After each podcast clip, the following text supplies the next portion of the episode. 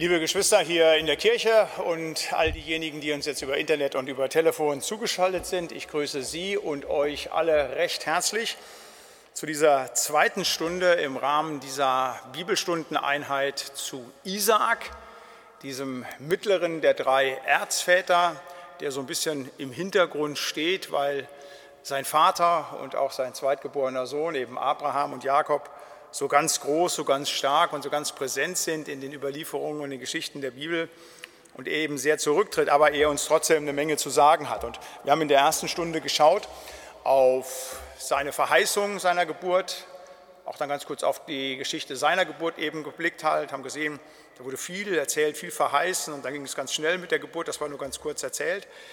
Und kaum, dass er da ist, halt dem Abraham geschenkt ist, da soll er auch schon wieder getötet werden, da soll er geopfert werden. Und das ist das Thema der heutigen Stunde. Es geht um die Opferung Isaaks. Und äh, wir wollen uns diesem Kapitel 22 in der Genesis zuwenden halt, aber eben auch auf das hören, was die Bibel sonst darüber zu sagen hat und wollen auch mit so einem inhaltlichen Schwerpunkt des Opfers einfach diesen Abend, diese Bibelstunde bestreiten.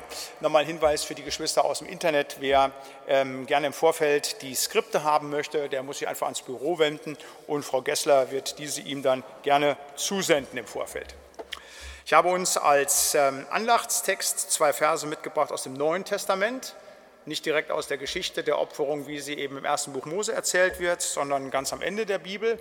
Aber da wird eben rekurriert auf äh, das, was eben passiert, eben dort im ersten Buch Mose. Da heißt es in Hebräer 11, Vers 17 und 18, durch den Glauben opferte Abraham den Isaak, als er versucht wurde, und gab den einzigen Sohn dahin, als er schon die Verheißung empfangen hatte und ihm gesagt worden war, was von Isaak stammt, soll dein Geschlecht genannt werden. Er dachte, Gott kann auch von den Toten erwecken. Deshalb bekam er ihn auch als Gleichnis dafür wieder. Amen. Wir wollen stille werden und beten. Ja, lieber Herr und Heiland, wir wollen dir Dank sagen, dass wir uns heute Abend unter deinem heiligen und lebendigen Wort versammeln dürfen, hier in der Kirche, aber eben auch an den Geräten. wir wollen dich bitten für diese Stunde unter deinem Wort, dass du uns deinen Segen schenken wollest, Herr, dass du uns Dinge zeigst, was wir lernen können an eben dieser Opferung des Isaaks, Herr, damit diese Stunde uns ja Frucht bringt für unseren Glauben. Dass das geschieht, dass das passiert, dazu brauchen wir deine Hilfe und dein Geleit und darum wollen wir dich alle miteinander bitten, Herr, segne du jetzt die Andacht, aber auch den ganzen Verlauf dieser Bibelstunde durch deinen guten Heiligen Geist, Herr. Amen. Die Opferung Isaaks. Ich habe drei Punkte in dieser Andacht, in diesem Andenken, in diesem Hineinkommen eben in diese Geschichte. Ich möchte sprechen über die Vorgeschichte der Opferung Isaaks. Ich möchte sprechen über den Vollzug der Opferung Isaaks und drittens über die Segnung der Opferung Isaaks. Das erste, die Vorgeschichte der Opferung Isaaks. Wir leben hier ein Abraham, wie man sagen kann, tieferen Glauben kann es nicht mehr geben. Da ist jemand bereit, den einzigen Sohn zu opfern, weil Gott es gesagt hat. Mehr Glaubensgehorsam ist nicht mehr möglich. Aber das hat eine Vorgeschichte. Nicht immer ist Abraham dieser glaubensstarke Held gewesen. Nicht immer ist er, was ich gleich im zweiten Punkt ausführen werde, der gewesen, der wirklich alles im Glauben hundertprozentig vollzieht, was Gott ihm sagt. Nein, er ist lange jemand gewesen, das ist so meine These, der gerechnet hat, der schon gehört hat, was Gott ihm sagt, aber der es dann immer so wieder vermischt hat.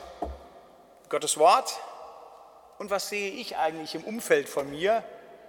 Was kann ich anfassen, fühlen, berechnen? Was sind so die logischen Voraussetzungen für das? Und der dann immer Entscheidungen getroffen hat. Und diese Entscheidungen sind regelmäßig schiefgegangen.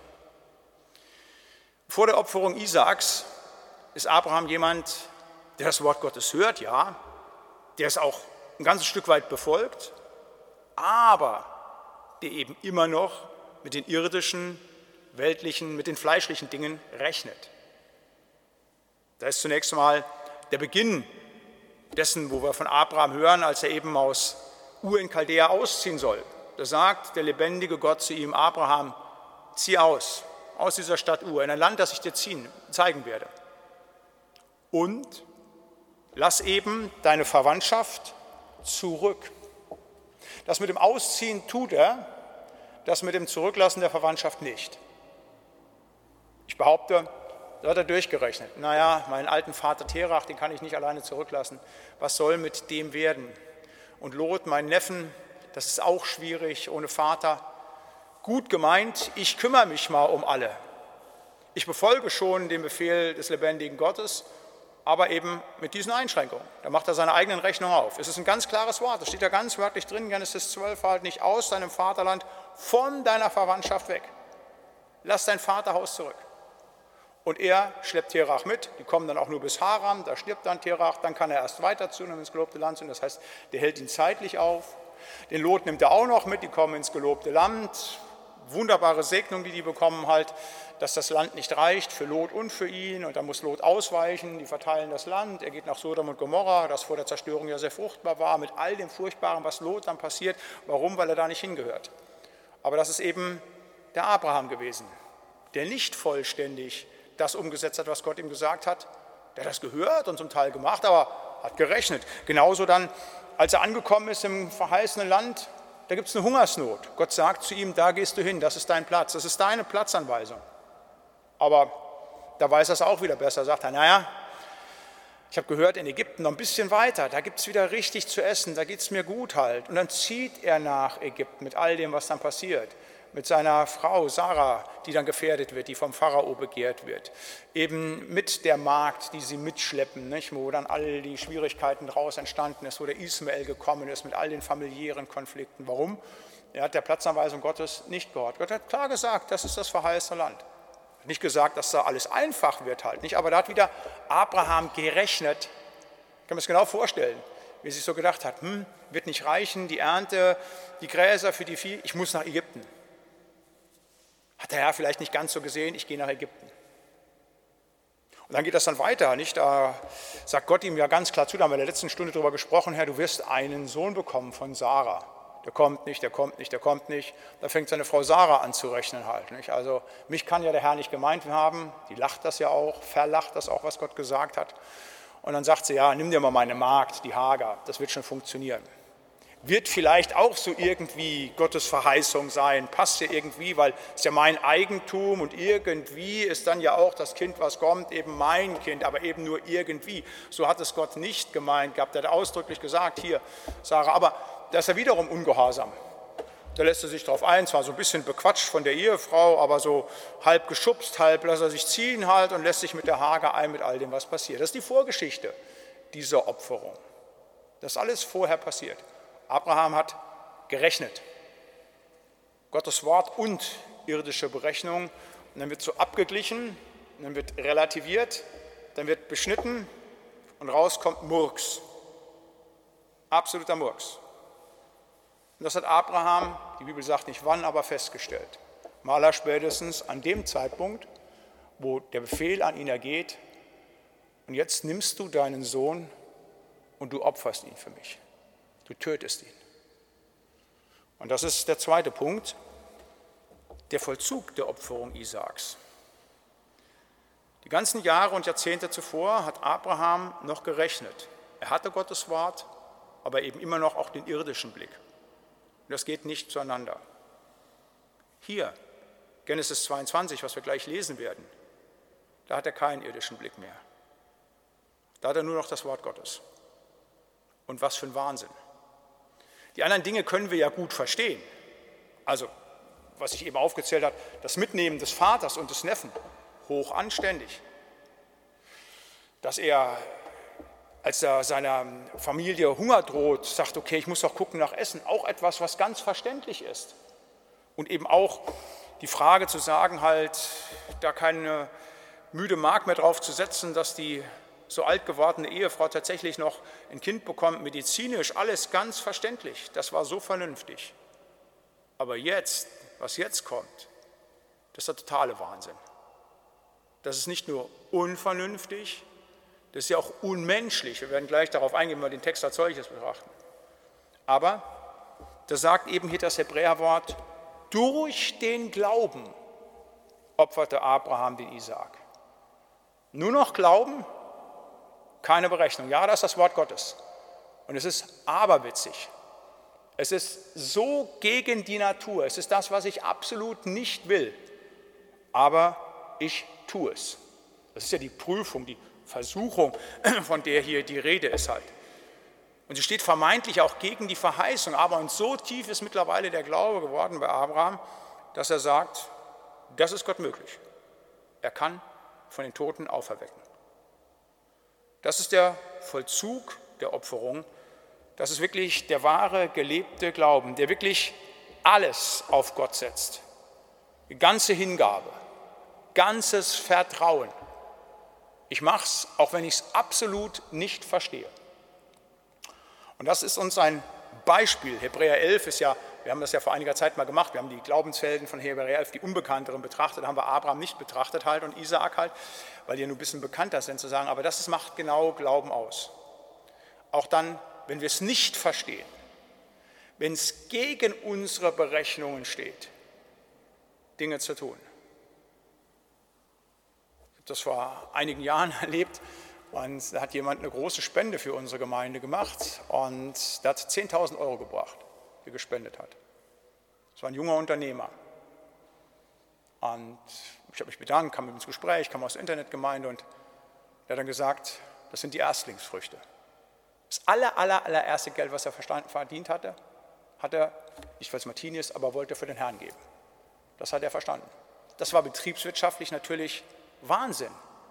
Zu sagen, wenn du gerade dein Unternehmen startest, jetzt kommt endlich ein bisschen was an Geld rein und du hast die ersten liquiden Mittel, zu sagen, jetzt musst du ja weiter investieren, jetzt kannst du Rechnung bezahlen, jetzt bist du ja und kannst beginnen.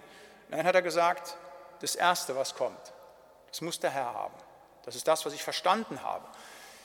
Ich sage jetzt nicht zu euch, macht das alle genauso, aber dieser Bruder, der hat etwas verstanden, was betriebswirtschaftlich auch aberwitzig war, aber er hat es genau gemacht als genau vollzogen. Und ich darf euch sagen, dem geht es betriebswirtschaftlich auch gut. Das hat er keinen Schaden genommen. Hat das, was in der Bibel gesagt wird, von den Erstlingsfrüchten zu geben, eben nicht von dem, wenn die Scheunen schon voll sind, man sagt, jetzt müssen wir kaum mehr dahin, äh, jetzt können wir aber was abgeben. Nein, zu sagen, wenn es richtig weh tut, wo ich es eigentlich ganz besonders noch brauche, dann zu sagen, ich gebe es dem lebendigen Gott. Denn das ist eine Einstellung, die natürlich Gott sieht. Wenn wir mit ganzem Herzen, ganzem Sinn, mit ganzem Einsatz, mit ganzer Hingabe bei ihm sind und uns ihm zur Verfügung stellen. Eben genauso wie eben hier bei der Opferung Isaaks. Das ist wirklich Premiumklasse des Glaubens. Deshalb wird es uns eben auch in diesem gewaltigen Kapitel vor Augen gestellt. Das ist der Vollzug der Opferung Isaaks. Und wenn man das tut, wenn man eben nicht mehr rechnet, sondern glaubt und vertraut, wirklich blindlings glaubt und vertraut, dann erlebt man die Segnungen, die Segnung der Opferung Isaaks. Das ist erstmal eine familiäre Segnung. Jetzt ist alles in Ordnung. Isaac ist nicht getötet worden. Er blieb am Leben und hat Söhne bekommen. Es ging weiter und immer weiter. Enkelkinder, unfassbar viele Menschen, die von ihm abgestammt sind. Eine unfassbare Segnung. Also da ist numerisch, auch materiell richtig Segnung zu spüren. Das verheißt ja auch die Bibel. Wir wollen jetzt kein Wohlstandsevangelium predigen halt. Aber wenn wir dem Wort Gottes gehorsam sind, dann werden wir auch in unserer Welt hier all die Segnung des lebendigen Gottes erfahren. Das ist das, was im Psalm 1 beschrieben ist, von dem Baum gepflanzt an den Wasserbächen. Und das können wir immer wieder einfach auch beschreiben, wenn wir wirklich Gott gehorsam sind, wenn wir uns ihm hingeben, wenn wir wirklich die Opferungen auch des Gehorsams vollziehen, dass wir dann wirklich gesegnet werden aber nicht nur familiär und materiell, auch geistlich gesehen. Was ist das für eine Segnung, auch für uns, dass das in der Bibel uns vor Augen gestellt wird, indem Abraham diesen Gehorsam gezeigt hat, indem er wirklich geglaubt hat, nicht mehr gerechnet hat, der wird er für uns zum Glaubensvorbild. Ich sage einfach mal, wenn das nicht geschehen wäre, dieser Vollzug der Opferung, diese Bereitschaft, ob er dann ein Glaubensvorbild gewesen wäre mit all den Dingen, die gewesen wären, ich glaube es nicht. Aber das ist so die Krönung eben des Lebens Abrahams gewesen, in dem Isaac, der ja eigentlich unser Thema ist, wieder nur passivisch dabei ist. Aber da kommen wir gleich noch zu, was das letztlich auch bedeutet. Aber das eben entsprechend so als Einstieg zu sagen in die Opferung Isaaks, da ist einer, der eine ganze Zeit lang gerechnet hat und immer wieder die Verheißung Gottes in Einklang versucht hat zu bringen mit all seinen irdischen Weisheiten. Und es hat nicht geklappt. Aber als er wirklich alles loslässt, das war ja Thema am Sonntag, und ganz vertraut, erlebte die reichen Segnungen des lebendigen Gottes. Amen. Ich möchte kurz mit uns beten. Lieber Heiland, danke, dass du uns so ein gewaltiges Glaubensvorbild vor Augen stellst in diesem wahnwitzigen, was Abraham da bereit war gewesen ist zu tun, seinen Sohn Isaac zu opfern, Herr. Aber es lehrt uns und zeigt uns ja, dass wir nicht zu rechnen haben mit dem, was weltlich ist, sondern mit deinem heiligen und lebendigen Wort, das uns so Wunderbares verheißt. Und ich möchte dich bitten für mich, für die Geschwister, die jetzt hier sind, die zugeschaltet sind, Herr, dass du uns genau diesen Glauben auch immer wieder schenkst, Herr, der wirklich sich auf das verlässt, was du verheißt, was du anordnest und der nicht danach fragt, was tatsächlich die irdischen Richtigkeiten und Maßstäbe sind, sondern der sich ganz geborgen weiß bei dir. Schenke uns das durch lauter Gnade, dass wir solchen Glaubensgehorsam haben, uns zum Segen und dir zur Ehre, Herr. Amen. Ein zweites heute Abend, eine allgemeine Begriffserklärung, äh, das deshalb, weil ich immer wieder das erlebe, dass ich gefragt werde, angeschrieben werde halt. Die meisten von euch, die jetzt hier sind oder auch die zugeschaltet sind, wir sagen, ach, kennen wir doch alles, können wir doch schon weitermachen. Trotzdem nochmal ganz kurz, dass wir da nochmal eine Begriffsklärung haben. Ähm, ich habe eben schon mal ab und zu von der Genesis gesprochen halt. Ähm, das ist das erste Buch Mose. Es ist so, dass wir, wenn wir bei uns in der Lutherbibel gucken oder in der Züricher, dann steht ja im erstes, zweites, drittes, viertes, fünfte Buch Mose. Aber es gibt auch andere Bezeichnungen, gerade auch wenn man theologische Texte liest dann steht da eben nicht erstes, zweites, drittes, viertes, fünftes Buch Mose. Da haben wir häufig die griechischen Bezeichnungen. Da heißt es Genesis für das erste Buch Mose, Exodus für das zweite Buch Mose, Leviticus für das dritte Buch Mose, Numeri für das vierte Buch Mose und Deuteronomium für das fünfte Buch Mose. Und es gibt auch die hebräischen Bezeichnungen, wenn man beispielsweise auch mit dem Juden spricht, aber auch viele Theologen, gerade Alttestamentler, verwenden die hebräischen Bezeichnungen. Das sind immer wieder die Anfangsworte der jeweiligen äh, fünf Bücher Mose. Da heißt dann eben die Genesis Bereshit, äh, im Anfang Exodus, Shemot, die Namen, Vayikra, Leviticus, Serif, Bemidbar in der Wüste, Numeri und Devarim, die Worte, dies sind die Worte, das Deuteronomium wird immer wieder auch gefragt, äh, was ist denn die Tora? Ist die Tora, wenn so Begriffe auftauchen, äh, das ganze Alte Testament? Nein, die Tora ist nur ein Teil des Alten Testamentes. Die Tora bezeichnet eben diese fünf Bücher Mose. Und es gibt neben dieser Tora, gibt es im Alten Testament eben noch die ähm, Propheten und es gibt noch die Geschichtsbücher, die Schriften halt. Im Hebräischen heißen die dann die Ketubim und die Nebiim halt. Daher kommt dann dieses Kunstwort Tanach. Wenn man diese drei Teile, Torah, Ketubim, Nebiim nimmt, kommt man Tanach raus halt. Und das ist die Bezeichnung für das Alte Testament. Wenn Sie heute einen Text lesen halt, irgendwas Wissenschaftliches oder Religionssoziologisches halt, dann wird häufig dieser Begriff des Tanach äh, verwendet. Da fragen die Leute immer, was ist das denn der Tanach? Das ist nichts anderes als das Alte Testament. Das sind die 39 Schriften des Alten Testamentes, die eben aus diesen drei Teilen bestehen. Wenn Sie Lutherbibel vorne gucken, haben wir auch diese Dreiteilung halt nicht. Die, die fünf Bücher Mose, das Gesetz halt, ähm, die Geschichtsbücher und eben die prophetischen Bücher. Und äh, das nur so zum Verständnis, wenn ich das ein oder andere Mal heute Abend auch Genesis sage oder Leviticus sage, einfach, dass wir das einordnen können halt. Man kann genauso gut auch erstes, zweites, drittes, fünftes, viertes, fünftes Buch Mose sagen, aber nur, dass wir das nochmal geklärt haben, einfach allgemein vorweg.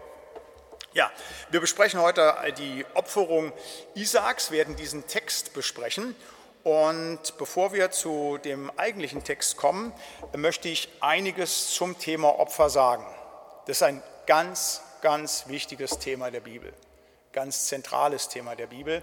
Äh, wenn man das dann auch mal übergreifend sieht mit dem, was tatsächlich im Alten Bund angeordnet wird, was da geschieht an Opferungen halt, auch wie umfänglich diese Texte sind, wenn man weiß, dass das zentrale Geschehen unseres Glaubens die Opferung Gottes in sich selber, in seinem Sohn auf Golgatha ist, dann merkt man, wie intensiv, wie stark das ist. Und wenn wir auf den alten Bund schauen, dann ist es so, dass ab Mose entsprechend äh, fünf unterschiedliche Opferarten gebracht wurden. Also es wird sehr länglich beschrieben halt zum Ende des zweiten Buch Mose, also von Exodus und zu Beginn des dritten Buch Mose, Levitikus, ausführlich. Da geht es um nichts anderes in diesen Kapiteln halt, als ganz allein darum zu sagen, wie soll das Opfer gebracht werden halt, welche Tiere, wie ist es zu schlachten, wie soll es verbrannt werden, soll es ganz verbrannt werden, was passiert mit dem Rest, der zum Teil dann vor, dem, vor der Stiftshütte oder vor dem Tempel verbrannt wurde, wo ist das Blut hinzuschmieren am Altar, wo es eben verbrannt wird, auf diesem Brandopferaltar, an den Seiten wird das Ganze beschmiert, wird der Mensch beschmiert, also das ist sehr unterschiedlich, das ist sehr spannend, das zu lesen, manches gleicht sich immer, aber wenn man dann Nuancen sieht, wo was ist, das ist schon sehr, sehr bemerkenswert. Und es sind, wie gesagt, fünf unterschiedliche unterschiedliche Opfer. Also es gibt nicht nur ein Opfer, ähm, erst in der Stiftshütte und dann später im Tempel, sondern unterschiedliche Opfer. Da ist das erste, das Brandopfer, das wird in Levitikus 1 ganz ausführlich beschrieben halt. Ähm, das ist dann später der, im Tempel auch zweimal täglich gebracht worden. Das war so ein tägliches Opfer eben, was morgens und abends gebracht wurde. Und es wurde zu Ehren Gottes gemacht und äh, das Ganze zu Opfernde wurde komplett eben verbrannt. Es gab keinen Anteil für die Priester, die durften da nichts von essen, sondern es war ganz eben dem lebendigen Gott geweiht. Und bei diesem Brandopfer wurde dann das Blut, als es geschlachtet wurde, wurde das ausbluten gelassen, das wurde eben an die Seiten des Altars, äh, des Brandopfertars geschmiert. Nicht auf den ganzen, da wird auch nicht gesagt, warum das so ist, da kann man drüber spekulieren halt, aber ähm, das ist eben das, was beim Brandopfer passiert. Das Speisopfer, Levitikus 2, ein ganzes Kapitel jeweils, da gibt es nichts anderes als um das Speisopfer, das ist quasi eine Ergänzung zum Brandopfer. Und zwar, da geht es dann um Gaben, die gegeben werden, halt, also ähm, äh, Mehl, also keine Tiere halt. Und dieses Opfer, äh, das wurde mit Weihrauch und mit Salz gesalzen. Übrigens, Salz spielt eine große Rolle beim Opfern. Ist immer wieder das Opfer, die Opfergabe gesalzen worden halt. Kein Opfer ohne Salz. Salz ist ein ganz wichtiger Punkt auch. Es gibt den Salzbund an zwei Stellen in der Bibel, den Gott mit seinem Volk schließt, wo wir gar nicht genau wissen, was ist das tatsächlich, was ist da passiert bei diesem Salzbund halt. Und äh, bei diesem Speiseopfer, wie gesagt, wird auch eben zu den ähm, Gaben eben dann Salz dazugegeben. Hier ist es aber so, dass nur ein Teil verbrannt wird und äh, ein Teil für die Priester übrig bleibt. Da durften sie sich dann von ernähren, durften es nicht nur, sondern mussten es eben auch essen halt. Dann gibt es das Dankopfer, explizit dafür, wenn jemand einen Dank zu bringen hatte, jemand geboren wurde oder wenn was Besonderes passiert worden ist, passiert ist. Ähm, das hatte dann eine ganz andere Konnotation einfach auch im Vollzug. Da wurde dann das Beste des Tieres geopfert, also verbrannt, aber der Rest, der übrig geblieben ist, den haben dann die Priester und der, der das Opfer gebracht hat und seine Angehörigen gemeinsam gegessen. Die haben Festmahl gehalten. Und ähm, also wenn beispielsweise ein Gelübde eingehalten wurde oder wenn Lob und Dank gegeben wurde halt, dann war das eben auch ein Fest. Also es war nicht nur eine Ausrichtung zum lebendigen Gott. Im Opfer selber, in diesem Opfervollzug hat es richtig auch Festfeiern im Tempel gegeben für besondere ähm, Ereignisse, die man im eigenen Leben gehabt hat. Das vierte Opfer, was beschrieben wird, ähm, ist das Sündopfer und das ist das wichtigste Opfer. Im Sündopfer geht es um die Entsühnung des Menschen, der in Schuld gekommen ist. Das ist so das Klassische. Brandopfer zur Ehre Gottes, das Speisopfer, Dankopfer für das, was man erlebt hat, aber das Sündopfer zur Entsühnung dessen, was eben an Schuld und Sünde in meinem Leben ist halt. Und da werden vier Arten unterschrieben, also unterschieden, äh, wie diese ähm, Sühnopfer dargebracht werden. Sündopfer, es gibt einmal ein Sündopfer für den Hohepriester, es gibt ein Sündopfer für die Gemeinde, es gibt ein Sündopfer für die Fürsten und es gibt ein Sündopfer für das einzelne Mitglied des Volkes Israel. Das wird einzeln auch beschrieben, genauso in diesen Arten, eben in diesen beiden Kapiteln, Levitikus 4 und 5. Und dabei ist es auch so, dass das ganze Tier verbrannt wurde. Das würde vollständig verbrannt halt. Und ähm, äh, Innereien, was übrig war, wurde außerhalb des Lagers verbrannt halt. Das ist, wenn man Hebräer liest, häufig auch, wenn man da diesen Opferkult, das heißt, wenn Jesus draußen vor dem Lager gelitten hatte, halt das Unreine halt zu sagen, das hat viel Bedeutung, dass das Kreuz vor Jerusalem gestanden hatte. Das hat eben mit dieser tiefen Bedeutung des Sündopfers auch mit zu tun. Am Altar wurde das Fett und das Wichtige des Tieres verbrannt halt. Und das Blut, was vergossen wurde, das wurde über den ganzen Altar verspritzt. Also das müssen wir uns vorstellen, das war wirklich also äh, wie am Schlachthof. Aber eben ganz bewusst, das ganze Blut, das blutete ja aus, zu sagen, als Zeichen halt, damit geben wir Gott die Ehre. Das war jetzt diese Altäre jetzt nicht so, wie, wie wenn wir den neuen Abendmahlstisch kriegen, den wir hier stehen lassen haben, stehen haben, so richtig schick halt und dann toll und der wird immer gepflegt und da ist dann kein Staubkörnchen drauf. Nein, das war wirklich im Gebrauch, das war ich sage das ist immer religionssoziologisch, ein kultisches Gerät und da floss das Blut in Strömen drauf. Und wenn man so ein bisschen Ahnung hat, auch von Gerinnung und sowas, alles halt nicht. Es gab ja dann noch ein Waschbecken im Tempel großes, einfach weil das gewaschen werden musste. Das war wirklich also massiv, was dort passiert ist. Ähnlich wie das Sündopfer äh, ist das Schuldopfer. Ähm, da geht es vor allen Dingen darum, wenn zwischenmenschlich äh, Dinge passiert sind. Da gibt es dann noch so kleine Ergänzungen, dass man äh, 20 Prozent auf das Schuldopfer draufzulegen hätte als Erstattung des Schadens. Also wenn tatsächlich jetzt weniger zwischen Gott und dem Menschen als zwischen Menschen und Menschen, dafür ist dann das Schuldopfer gewesen halt. Also das diese fünf unterschiedlichen ähm, Opferarten die es gegeben hat im Tempel. Äh, wenn wir dann später, wir müssen immer diese ganzen Opfer auch verstehen von Jesus Christus, ja, das ist ganz wichtig, wenn man das so liest und sagt sich, hey, so viele Kapitel im Alten Testament beschreiben die Opfervorgaben, ist so alles erledigt, wir haben keinen Tempel mehr, keine Stiftshütte, aber das ist alles eine Abschattung auf Jesus Christus. All die Dinge, die in Christus passieren, in der finalen Opferung auf Golgatha, sind nur zu verstehen, wenn man den Opferkult im Alten Testament verstanden hat, was da alles passiert ist, wofür das gewesen ist, dass es vor allen Dingen Sühne war, dass das Tier stellvertretend gestorben ist. Also ähm, beim Opfer war das so im Alten Bund, dass es so gewesen ist, es gab einen ersten Schritt, da wurde das Opfertier dem Hohepriester vorgestellt. Und wenn das jetzt irgendwie ein schlechtes Tier war, das war, liegt Gott viel Wert darauf, dass die eben nicht die verkrüppelten, die schlechten, man sollte das Beste bringen halt. Das war ganz wichtig zum Opfer halt zu sagen. Es wurde dargestellt und dann wurde es tatsächlich angenommen. So ist auch bei Jesus Christus. Das Opfer, das auf Golgatha gebracht wird, ist das Beste, das Wertvollste halt, nicht? Das ist die Darstellung. Und dann kommt es in einem zweiten Schritt dazu, jetzt ist das Opfertier dargebracht, dass der, der das Opfertier bringt, während des Aktes Tötens seine Hand auf das Tier legt. Wenn das Sündopfer gebracht wird, wird dadurch deutlich gemacht, wir töten einen Stier, wir töten einen Widder, wir töten ein Lamm, aber eigentlich ist derjenige, der es gebracht hat, der die Hand drauflegt, derjenige, der getötet werden müsste. Das ist der tiefe Sinn dabei, um entsprechend Vergebung für die Schuld dessen zu erwirken, der es gebracht hat. Und deshalb diese Verbindung. Und das ist ja doch das Entscheidende, was auf Golgatha passiert.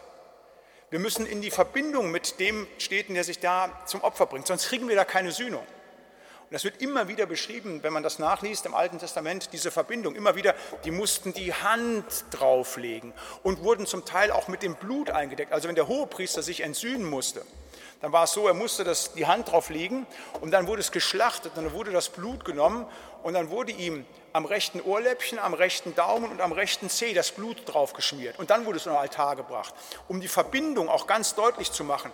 Das Blut kommt über dich, das ist eigentlich dein Schuld, du hättest das, das ist deine Sache, deine Ganzheitlichkeit ist schuldig halt. Das sollte damit ausdrücken, ganz tiefe, wir würden sagen archaische Rituale, die da stattfinden, aber die man sofort versteht ich sage mal zu sagen, diese Verbindung dann des getöteten Tieres und sein Blut muss in Verbindung mit mir treten. Und genau das ist ja dieses, die Verbindung, die wir mit Jesus haben, der auch, ich sage das jetzt mal, geschlachtet wird. Er wird ja abgeschlachtet am Kreuz. Dieser Tod ist ja was Furchtbares. Aber genau das ist die Verbindung, die wir haben. Und auch wir brauchen sein Blut. Und diese Blutbesprengung ist genau das, was wir hier erleben in unseren Sakramenten. Die Taufe erinnert uns an das, was das Blut abwischt symbolisch. Abendmahl, sagen wir es immer, Christi Blut für dich gegeben, Christi Leib für dich gegeben halt. Da sind genau diese Verbindungen eben zum Opfer, an das wir dort denken. Opfer ist etwas, ähm, was in der Bibel immer wieder vorkommt und man kann da verschiedene Zeiten des Opfers sehen. Es hat eine Zeit gegeben vor dem Zelt, also Zelt meint die Stiftshütte, im hebräischen Mishkan, das heißt so viel wie Wohnung. Das wird sehr unterschiedlich in den Bibeln übersetzt. Ähm, äh, wie gesagt, Zelt ist gebräuchlich, Stiftshütte, manchmal auch Wohnung. Ähm, wie gesagt, dieser Ort, wo eben, als das Volk noch nicht im gelobten Land ist, bis zu Salomo, eben in der Stiftshütte geopfert hat. Das war ein vorläufiges. Der Aufbau der Stiftshütte war sehr ähnlich zum Tempel. Und, ähm, aber schon vor dem Zelt, vor der Stiftshütte ist geopfert worden. Kain und Abel, diese Geschichte. Die opfern beide. Der eine opfert von den Früchten seines Feldes und der andere opfert von der Herde seiner Tiere. Und das eine nimmt Gott gnädig an, das andere verwirft er. Er verwirft das, was kein Blut bringt. Abel hat auch keinen Glauben gehabt, ähm, äh, keiner hat keinen Glauben gehabt, aber äh, das hat eben auch was mit der Qualität des Opfers zu tun, halt, ne? dass tatsächlich Blut vergossen werden muss, auch wie gesagt, wenn man im Speiseopfer ist, ein Teil auch Unblutes gibt, aber elementar fürs Opfer ist eben die Vergießung des Blutes. Und vor Mose hat man eben zu unbestimmten Zeiten an unbestimmten Orten geopfert. Also Jakob hat geopfert, Kain und Abel haben geopfert, Noah, als die Arche landet, hat geopfert, Abraham hat geopfert, ähm, äh, beim Auszug aus Ägypten wird geopfert halt. Das ist etwas ganz Wichtiges in der Gottesbeziehung, da gehört das Opfer mit dazu. In der Zeit des Zeltes gibt es klare Regeln. Da ist zum Beispiel alles, was ich eben aufgeführt habe, mit den unterschiedlichen Opferarten schon genau beschrieben. Da wird auch dann gar klar gesagt, wie soll der ähm, Altar aussehen, der gebaut wird. Übrigens, wenn wir den neuen Abendmahlstisch kriegen, wir haben den ja letzte Woche vorgestellt, dann hat er genau Anlehnungen in der Form an das Quadratische, was eben im Tempel gewesen ist, was in der Stiftshütte gewesen ist. In dieser quadratischen Ausrichtung aber eben durchbrochen durch das Kreuz. Wir haben ja kein Altar bei uns in der Kirche, wir sind ja reformiert, wir sind nicht lutherisch. Und deshalb ist es ein Abendmahlstisch. Aber die Anlehnung an das, was im Alpenbund war, was aber erledigt dich durch das Kreuz, das ist hier durchbrochen. Wir haben dann ja acht Steine hier stehen. Das ist die tiefe theologische Bedeutung dessen, was wir als Stein dann stehen haben hier, der aber unser Abendmahlstisch ist. Und ähm, in dem Zelt ist es so gewesen, dass eben dort auch der genau dieser Brandopferaltar dargestanden hat. Er hat übrigens dann genau gestanden, bevor man ins Heiligste ging. Das ist ein ganz wichtiger Platz für den, Altar, für, das, für den Opferplatz. Man kann nur ins Heilige, man kann nur zu Gott gehen übers Opfer. Das war in der baulichen Konstruktion des Zeltes so. Das war auch in der baulichen Konstruktion des Tempels so, der ja genau auch die Dreigliederung letztlich hatte. Aber da war er immer quasi blockierend im Weg stehend, wenn man quasi hineinging in das Zelt oder den Tempel, immer im Weg der Opferaltar. Warum? Weil wenn man zu Gott geht, ist ganz klar, es geht nur über das Opfer. Und so ist es natürlich auch heute noch. Ich sage mal, die Theologie des Opfers versteht, im Zelt und Tempel versteht man, wie gesagt, ganz viel auch von Golgatha. Wir können nur zu Gott, zum Vater, über das Opfer. Wir kommen nur über das Kreuz. Ich bin der Weg, die Wahrheit und niemand, das Leben, niemand kommt zum Vater, denn nämlich er ist letztlich der Weg. Zur Zeit des Zeltes, wie gesagt, wurde in bestimmten Ritualen, und zu ähm, bestimmten Zeiten auch. Da gab es Vorschriften, morgens, abends halt, auch bei den Festen, wann das entsprechend gebracht wurde. Aber der Ort war wechselnd. Das ändert sich dann im Tempel. Unter Salomo, als der Tempel da ist, gibt es einen festen Ort, feste Zeiten. Und dann passiert es, dass eben der Tempel zunächst mal für eine kurze Zeit nach 587 zerstört wird, wo es dann etwa 70 äh, Jahre keinen Tempel gibt aber dann wiederum ähm, in der nachexilischen Zeit wieder für über 500 Jahre ein Tempel ist und schließlich nach Golgatha der Tempel natürlich seine Funktion verliert, kaputt geht und ähm, dann es keinen Tempel mehr gibt. Das heißt, in der Zeit des Kreuzes als das abschließende Opfer kann man an allen Orten zu allen Zeiten immer das Opfer nehmen, so ein bisschen wie es zum Anfang gewesen ist. Deshalb ist eigentlich auch der jüdische Glaube, die jüdische Religion in der tiefen Krise in dem es keinen Tempel mehr gibt, wo das Opfer gebracht werden kann. Das ist ein Riesenproblem. Das, was passiert ist 70 nach Christus, ist einfach die Zerstörung dessen, was eigentlich zentraler Inhalt ist. Die Entzündung vor Gott, die Begegnung mit Gott, der hat ja in dem Tempel Wohnstätte gehabt halt.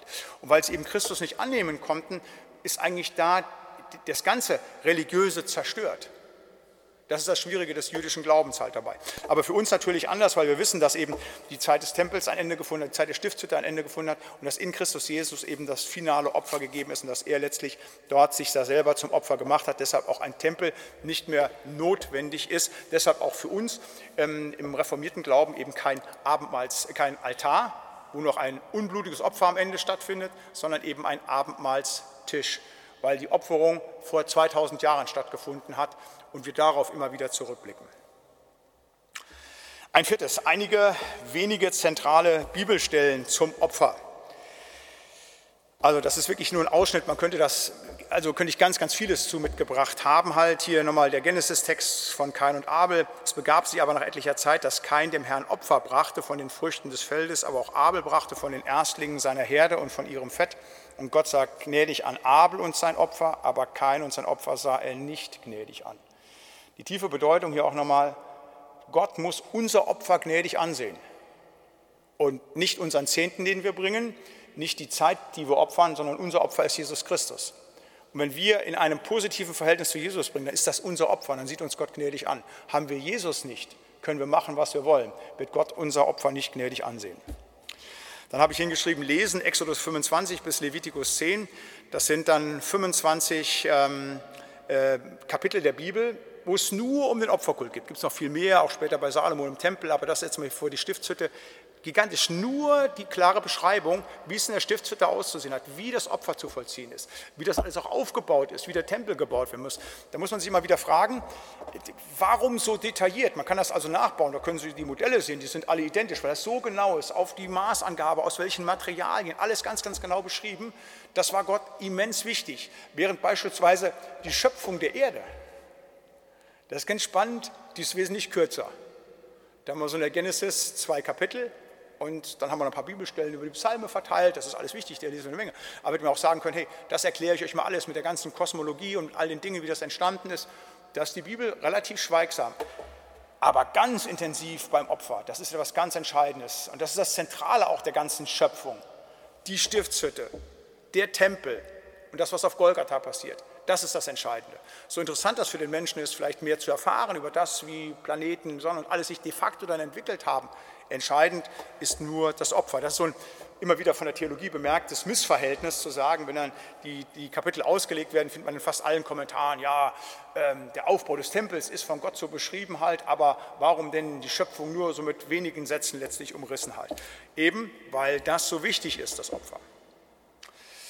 Jesaja 53, für wahr, er trug unsere Krankheit und auf sich unsere Schmerzen. Wir überhielten ihn für den, der geplagt und von Gott geschlagen und gemartert wäre. Aber er ist um unserer Missetat willen verwundet und um unserer Sünde willen zerschlagen. Die Strafe liegt auf ihm, auf dass wir Frieden hätten und durch seine Wunden sind wir geheilt.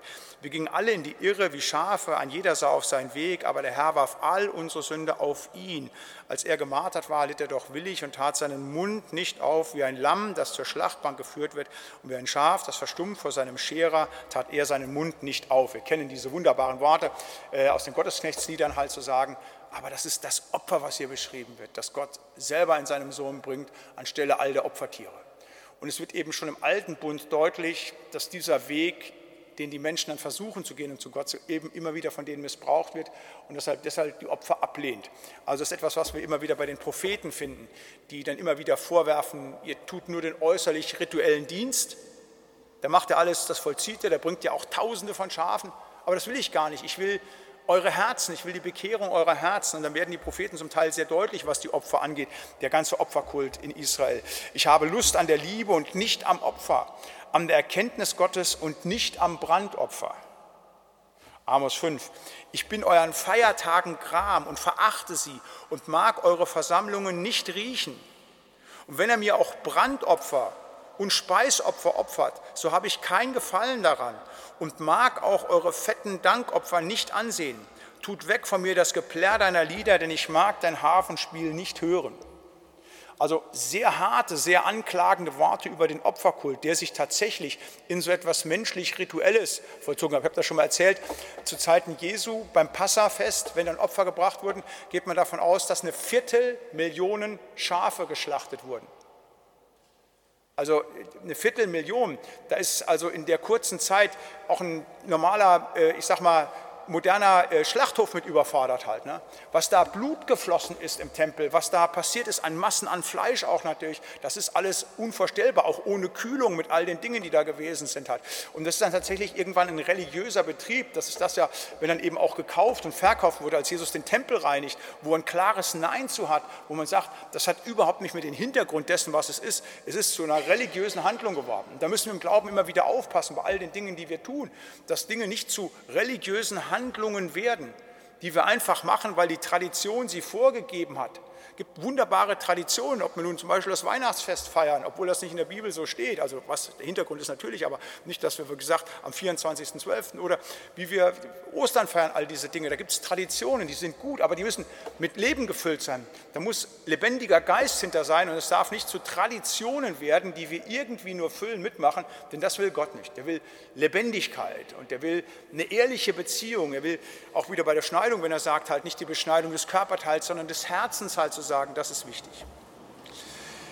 Dieser Opferkult wird dann ganz explizit bei Johannes aufgenommen, ganz wichtige Stelle, Johannes 1, wenn er da sagt, als Jesus kommt halt, siehe, das ist Gottes Lamm, das der Welt Sünde trägt. Das Lamm war zu Zeiten Jesu das meistgebrauchte Opfertier, zu sagen halt, ganz deutlich diese Anlehnung an das, was eben im Opferkult gewesen ist. Und als Jesus dann stirbt am Kreuz, als er dann das von einer von den sieben Kreuzesworten lautet, es ist vollbracht, dann meint er tatsächlich, dass das, der gesamte Opferdienst vollbracht ist. Das ist final abgeschlossen. Als er stirbt, zerreißt er dann auch der Vorhang im Tempel. Da ist keine Notwendigkeit mehr fürs Opfer. Das geht dann zwar noch 40 Jahre weiter, aber es ist im Prinzip obsolet. Weder wohnt Gott noch da, der Tempel ist ja die Anwesenheit Gottes, der Ort der Anwesenheit Gottes und der Ort, wo man eben entsprechend Entzündung erfährt. Aber das passiert da eben nicht mehr. Es ist vollbracht. Die finale Entzündung ist eben auf Golgatha geschehen. Für uns, die wir jetzt im neuen Bund leben dürfen, ist die Frage, was machen wir denn? Also wir müssen keine Tiere mehr schlachten, keine Turteltauben mehr, wir müssen keine Schafe, keine Rinder, keine Widder mehr bringen. Aber auch wir sind gehalten, Opfer zu bringen. Das ist immer wieder in der Terminologie, auch bei Paulus, ein ganz wichtiger Punkt. Ich habe da eine Stelle nur mitgebracht, Römer 12.1. Ich ermahne euch, liebe Brüder, durch die Barmherzigkeit Gottes, dass ihr eure Leiber hingebt als ein Opfer, das lebendig, heilig und Gott wohlgefällig ist. Das ist ein vernünftiger Gottesdienst. Und wenn wir jetzt wissen, es gibt ein Sühnopfer, es gibt ein Dankopfer, diese Dinge, die fragen, ein Lobopfer, was ist, was ist das, was wir zu tun haben, wenn wir einen Gottesdienst von unserem Körper verlangen, unser Leib, unser ganzes Leben, Jesus zum Opfer zu bringen, zu sagen, in die Buße gehen, das ist Gott wohlgefällig. Deshalb beginnt ja das Wirken Jesu auch mit dem Bußruf. Jetzt hätten wir der alttestamentlich denkende Mensch halt, der Jude, sagt ja, wenn ich Buße tun muss, dann, dann muss ich ein Opfertier bringen. Wenn Jesus uns zur Buße aufruft, ja, dann ist es so, dass wir sagen müssen, wir müssen zum Kreuz kommen halt. Tut Buße. Das Himmelreich Gottes ist nahe herbeigekommen. Dass wir Dank bringen einfach auch, dass wir das immer wieder mit hineinbringen. Auch wir sind gehalten, Opfer zu bringen, aber eben nicht mit toten Tieren, sondern eben mit dem Bekenntnis unserer Schuld, eben mit dem Lob und Dank, den wir dem lebendigen Gott bringen, in einer wirklichen, tatsächlichen Beziehung, die nicht irgendwie ritualisiert ist, sondern die wirklich es ernst meint halt, die wirklich da einen lebendige, lebendigen Glauben lebt. Und einen letzten etwas längeren Text, ähm, der Hebräerbrief, so die Kapitel Hebräer 7 bis 10, die gehen ganz, ganz intensiv auf dieses Wechselverhältnis ein. Ähm, was ist im alten Bund Opfer gewesen, was ist im neuen Bund Opfer halt? Das wird immer wieder gegenübergestellt. Ich sage ja, dieses im alten Bund, alle Opferungen sind Vorschattungen dessen, was in Christus passiert. Das ist ganz wichtig, auch um das Kreuz zu verstehen. In Hebräer 10, Vers 1 bis 14, da heißt es, das Gesetz hat nur einen Schatten von den zukünftigen Gütern nicht das Wesen der Güter selbst. Deshalb kann es die, die opfern, nicht für immer vollkommen machen, da man alle Jahre die gleichen Opfer bringen muss. Hätte nicht sonst das Opfern aufgehört, wenn die, die den Gottesdienst ausrichten, ein für allemal rein geworden wären und sich kein Gewissen mehr gemacht hätten über ihre Sünden? Vielmehr geschieht durch alle Jahre nur die Erinnerung an die Sünden. Denn es ist unmöglich, durch das Blut von Stieren und Böcken Sünde wegzunehmen. Darum spricht er, wer in die Welt kommt, Opfer und Gaben hast du nicht gewollt, ein Leib aber hast du mir geschaffen, Brandopfer und Sündopfer gefallen dir nicht. Da sprach ich, siehe, ich komme, im Buch steht von mir geschrieben, dass ich tue Gott deinen Willen. Zuerst hat er gesagt, Opfer und Gaben, Brandopfer und Sündopfer hast du nicht gewollt. Sie gefallen dir auch nicht obwohl sie doch nach dem Gesetz geopfert werden. Dann aber sprach er, siehe, ich komme zu deinem Willen. Da hebt er das erste auf, damit er das zweite einsetze. Nach diesem Willen sind wir geheiligt ein für allemal durch das Opfer des Leibes Jesu Christi. Und jeder Priester steht Tag für Tag da und versieht seinen Dienst und bringt oftmals die gleichen Opfer dar, die doch niemals die Sünden wegnehmen können. Dieser aber hat ein Opfer für die Sünden dargebracht und sitzt nun immer da zur Rechten Gottes und wartet hinfort, bis seine Feinde zum Schemel seiner Füße gemacht werden. Denn mit einem Opfer hat er für immer die vollendet, die geheiligt werden. Also ein etwas komplizierter Text, auch in den Bezügen zum Alten Testament, wenn man das liest hier, aber eben ganz klar, dass eben hier ein erstes Vorläufiges im Opferkult beendet wurde durch das finale Opfer in Jesus Christus. Das wirklich Wichtige, auf das wir immer wieder geworfen sind. Und wenn wir vom Kreuz sprechen, dann ist es eben immer die Opferung Gottes für uns. Jetzt aber zu dem Text der Opferung Isaaks. Genesis 22, 1 bis 19, diese berühmte Geschichte. Und da rückt jetzt langsam wieder Isaak in den Vordergrund. Aber das hatte ich an der letzten Stunde auch schon gesagt. Äh, so richtig aktiv ist er ja keiner Geschichte. Auch wenn wir in der nächsten Stunde sprechen würden über seine Frau Rebecca, dann werden wir auch wieder merken, der ist ganz am Rande. Das ist überhaupt kein Aktivposten. Genesis 22 auch hier. eher so ein bisschen am Rande. Nach diesen Geschichten prüfte Gott Abraham und sprach zu ihm, Abraham. Und er antwortete, hier bin ich. Und er sprach, nimm Isaak, deinen einzigen Sohn, den du lieb hast, und geh hin in das Land Moria und opfere ihn dort zum Brandopfer auf einem Berge, den ich dir sagen werde. Da stand Abraham früh am Morgen auf und gürtete seinen Esel und nahm mit sich zwei Knechte und seinen Sohn Isaak und spaltete Holz zum Brandopfer, machte sich auf und ging hier an einen Ort, von dem ihm Gott gesagt hatte. Am dritten Tage hob Abraham seine Augen auf und sah die Städte von ferne und sprach zu seinen Knechten, bleibt ihr hier mit dem Esel. Ich und der Knabe wollen dorthin gehen und wenn wir angebetet haben, wollen wir wieder zu euch kommen.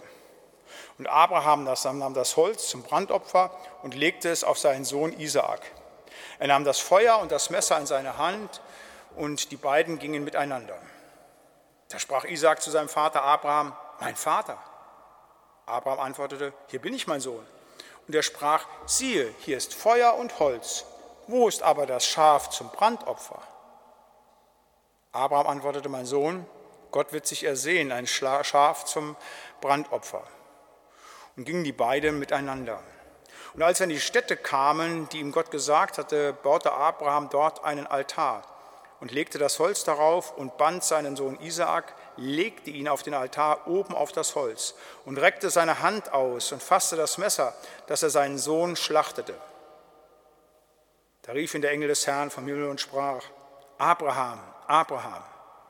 Er antwortete, hier bin ich. Er sprach, lege deine Hand nicht an den Knaben und tu ihm nichts, denn nun weiß ich, dass du Gott fürchtest und hast deines einzigen Sohnes nicht verschont, um meinetwillen. Da hob Abraham seine Augen auf und sah einen Witter hinter sich in der Hecke mit seinen Hörnern hängen und ging hin, nahm den Witter und opferte ihn zum Brandopfer an seines Sohnes statt. Und Abraham nannte die Stätte, der Herr sieht. Da sagt man noch heute auf dem Berg, da der Herr sieht.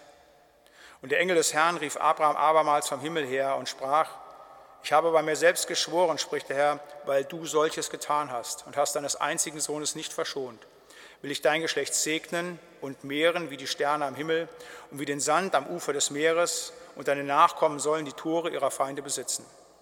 Und durch dein Geschlecht sollen alle Völker auf Erden gesegnet werden, weil du meiner Stimme gehorcht hast.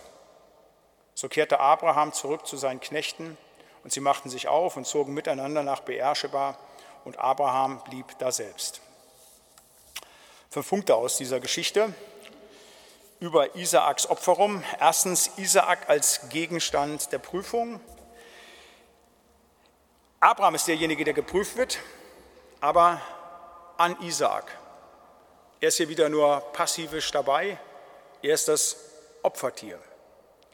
Und wenn Gott hier sagt, nimm Isaak, wir haben letztes Mal über die Bedeutung des Namens gesprochen, das Lachen, hat Sarah gelacht, da hat Abraham gelacht und quasi in Isaak schenkt Gott das Lächeln an sie. Aber jetzt ist es so ein Stück weit fast wie ein Auslachen, wenn man diesen Namen. Nimm Isaak, deinen einzigen Sohn. Und das Lachen ist Abraham im wahrsten Sinne des Wortes im Halses Erstorbenheit. Er ist das Opfer, sein Geliebter, sein einziger Sohn. Aber Abraham ist bereit, das, was ihm das Wichtigste ist, zu opfern. Und das ist so die Anfrage an uns, was uns das Wichtigste ist hier auf Erden. Da wird uns sicherlich auch der ein oder andere Mensch einfallen, vielleicht auch mehrere Menschen in unserer Familie. Und die Frage, wären wir bereit, unsere Isaaks zu opfern? Oder wir sagen, so weit geht es da nicht. Das ist eine Grenze sind wir bereit, wirklich allem zu entsagen. Nicht nur ein bisschen Geld, nicht nur ein bisschen Zeit, nicht nur irgendeine Bequemlichkeit, sondern sind wir da wirklich bereit, alles zu opfern. Das wissen unsere Angehörigen nicht. Da sind die genauso passivisch wie hier Isaak in der Geschichte. Das ist eine Entscheidung, die Abraham trifft, zu treffen hat und die wir zu treffen haben. Und so menschlich das ist, zu sagen, ich würde das nicht tun, da haben wir eben bei der Andacht darüber gesprochen. So klar ist es, dass Gott die Nummer eins sein muss. Und da müssen wir uns immer wieder prüfen. Wenn es darum ginge, das würde es nicht gehen, das wird Gott von keinem von uns fordern. Aber wenn, würden wir es tun, ja oder nein? Er, das müssen wir wieder sagen, hat es getan. Isaak ist der Gegenstand der Prüfung. Und auch in unserem Leben gibt es diese Isaaks. Und das hat viel mit unserem Glauben auch zu tun. Gerade auch wenn der Widersacher kommt und uns versucht, wenn er merkt, wo unsere Isaaks sind. Und vielleicht ist es kein Mensch, vielleicht ist es ja auch ein Gegenstand, mein Beruf, etwas, was mit mir zu tun hat, zu sagen halt, da ist es immer wieder eine Frage, was ist das Erste? Der Isaak oder der lebendige Gott? Ein zweites aus dieser Opferungsgeschichte. Isaak vor Abbildung auf Christus. Das ist ja eine meiner Thesen, wenn ich das Alte Testament lese, dass ich sage, in jedem Kapitel des Alten Testamentes, überall finden wir Christus. Man muss nur tief genug graben, muss nur gucken, Verständnis von der gesamten Heilsgeschichte haben.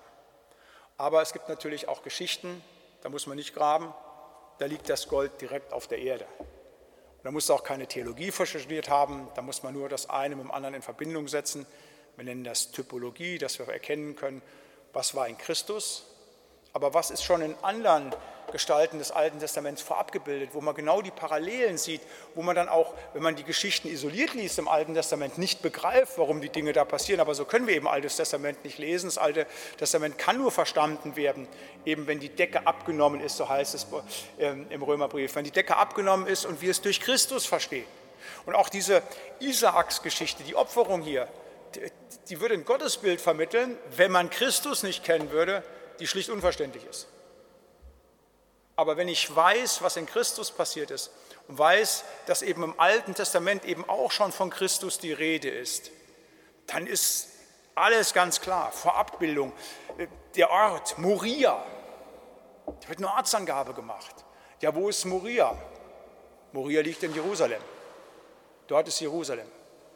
Drei Tage sind sie unterwegs nach Moria. Moria heißt übrigens sehen und fürchten zugleich. Das ist so ein Wort, da muss man gucken, ist so zusammengesetzt im Hebräischen. Sehen und fürchten.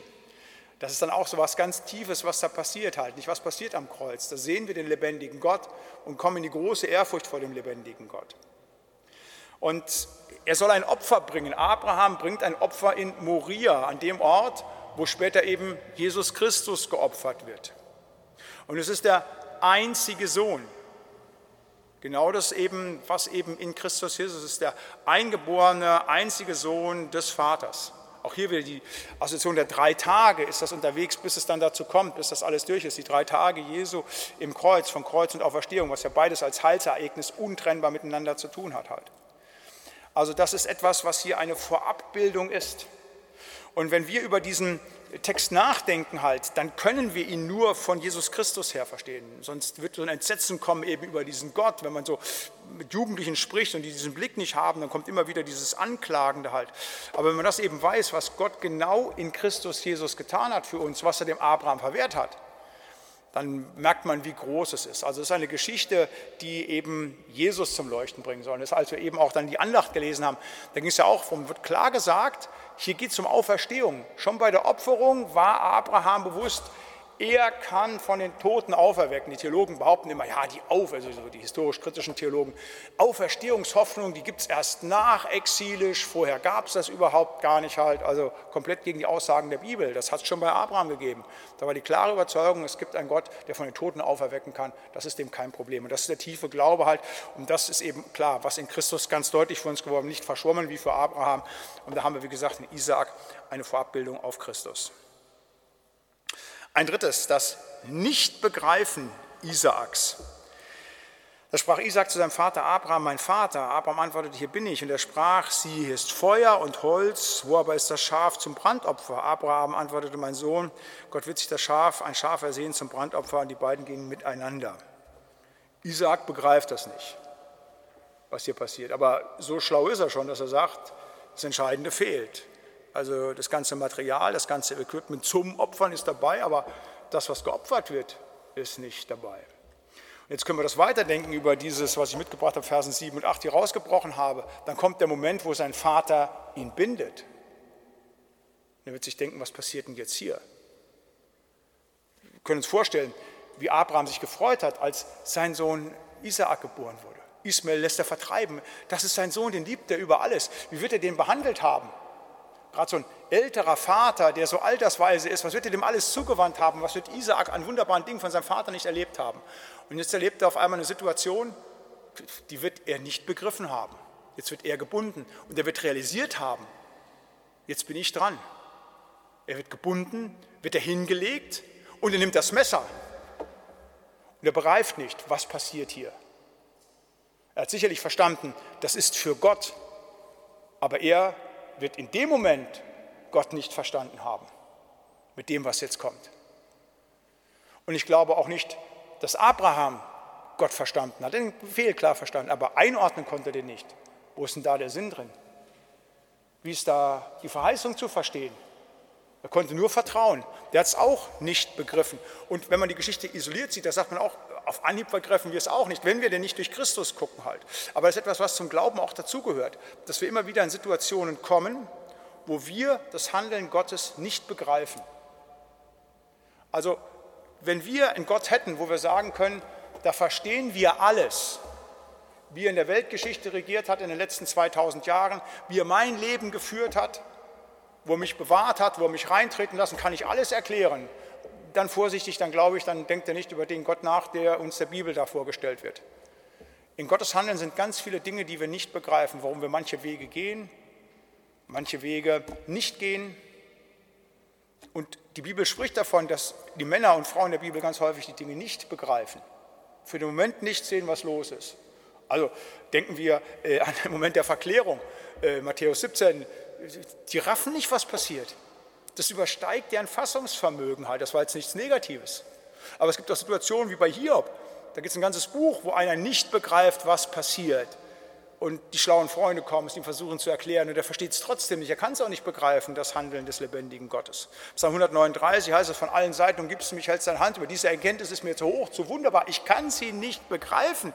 Wenn ich bis ans Ende der Welt führe, halt immer noch bist du da. Ich verstehe die ganze Sache nicht. Das geht über meinen Verstand hinaus. Und das ist bei Gott so, in seinem Handeln an uns, dass wir manches nicht begreifen. Warum es jetzt nicht passiert oder warum es in der Vergangenheit so gewesen ist. Aber wir dürfen sicher sein, es sitzt ein führender, leitender, barmherziger, segnender Gott im Regiment. Der führt. So wie hier bei Isaac, der in dem Moment auch nichts mehr begriffen hat, der vielleicht sogar entsetzt gewesen ist. Ein Abraham, der es nicht begriffen hat.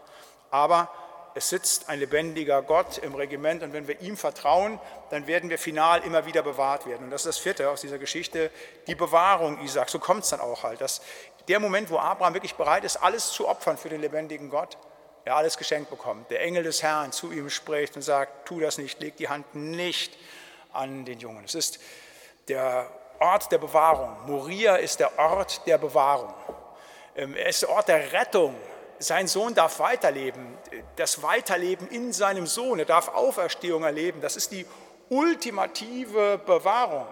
Ich glaube, dass von dem Tag an sich Abraham nicht mehr die großen Gedanken um das Leben seines Sohnes gemacht hat, weil er wusste, da ist ein Gott da, der bewahrt. Und das darf er auf Moria, diesem Berg, erleben, in dem Opfer. Und das dürfen wir auf Moria, auf Golgatha in Jerusalem erleben, dass dort tatsächlich unsere finale Bewahrung ist, auch bei dem vielen, was wir nicht begreifen.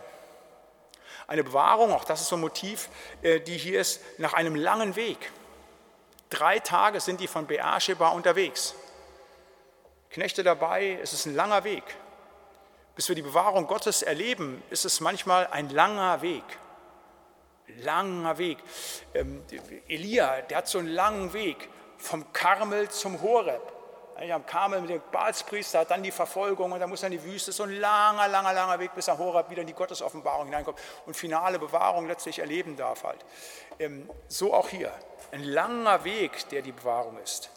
Ein langer Weg, der Bewahrung schenkt, eine Bewahrung, die geschenkt wird durch die Furcht des Herrn. Das dürfen wir wissen. Wenn wir in der Furcht des Herrn sind, erleben wir Bewahrung. So heißt es hier. Jetzt weiß ich, dass du Gott fürchtest. Und dann gibt es die Bewahrung.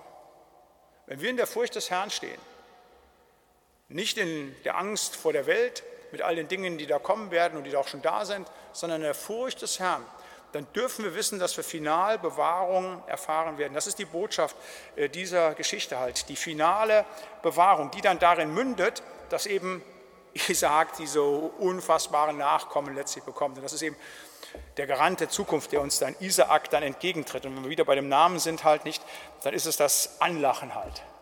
Gott lächelt den Abraham, der letztlich in Isaak wörtlich in diesem Namen, aber eben auch in diesem Menschen zu. Weil du solches getan hast und deines einzigen Sohnes nicht verschont hast, will ich dein Geschlecht segnen und mehren wie die Sterne am Himmel und wie den Sand am Ufer des Meeres und deine Nachkommen sollen die Tore ihrer Feinde besitzen. Und durch dein Geschlecht sollen alle Völker auf Erden gesegnet werden, weil du meiner Stimme gehorcht hast. Im Opfer liegt die Zukunft. Er ist bereit gewesen, alles zu opfern und im Opfer liegt die Zukunft. Und für uns liegt auch alle Zukunft im Opfer. Nicht in dem, was wir zu geben haben, sondern was uns Gott in Christus Jesus geschenkt hat. Und wir dürfen unsere Opfer jetzt bringen. An Zeit, an Liebe, an Einsatz in dieser Zeit, um eben auch Zukunft zu haben. Jesus verheißt uns, was ihr einbringen werdet in mein Reich, halt, es wird euch hundertfach vergolten werden. Ihr werdet Schätze im Himmel sammeln, wenn wir eben der Stimme des lebendigen Gottes gehorsam sind. Das ist ein Garant für die Zukunft, wenn wir uns im Opfer tatsächlich dem lebendigen Gott hingeben. Und das ist die Geschichte von Isaak halt, ne, zu sagen, auch wenn er aktiv so gut wie nichts hier tut, außer dass er Frage stellt halt, aber für Abraham wird er da eben zum Garant dafür, dass er nichts verloren hat, wenn er es dem lebendigen Gott gibt, sondern dass er alles letztlich gewinnt. Und das ist auch für uns so, wenn wir uns ganz in Christus Jesus, dem lebendigen Gott, hingeben, dann verlieren wir nichts, sondern wir werden alles gewinnen. Darauf dürfen wir uns verlassen.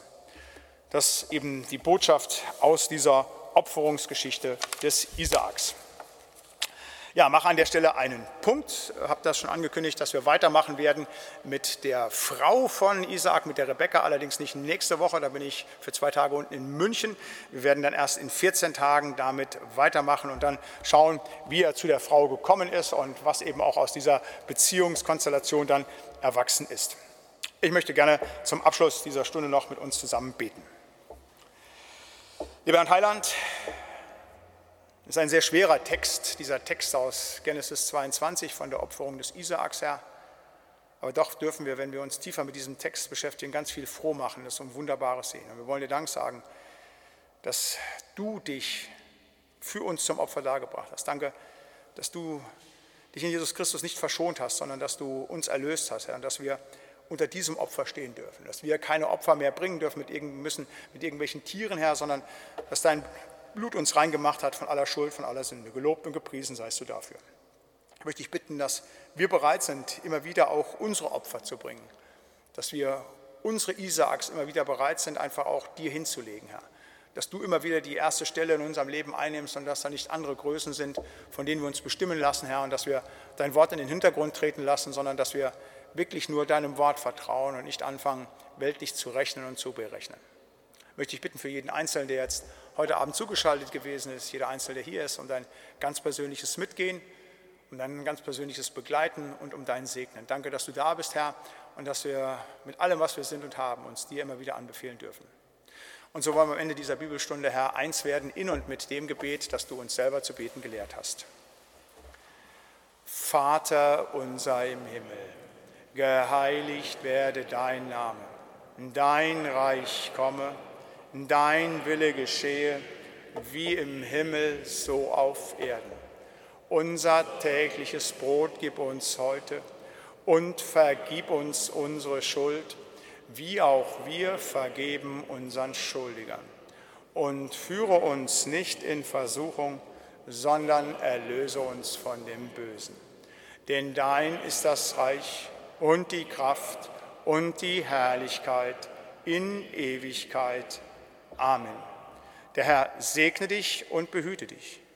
Der Herr lasse leuchten sein Angesicht über dir und sei dir gnädig. Der Herr erhebe sein Angesicht auf dich und gebe und erhalte dir seinen Frieden. Amen. Ihnen allen, euch allen noch einen schönen Abend. Seid Jesus anbefohlen. Tschüss.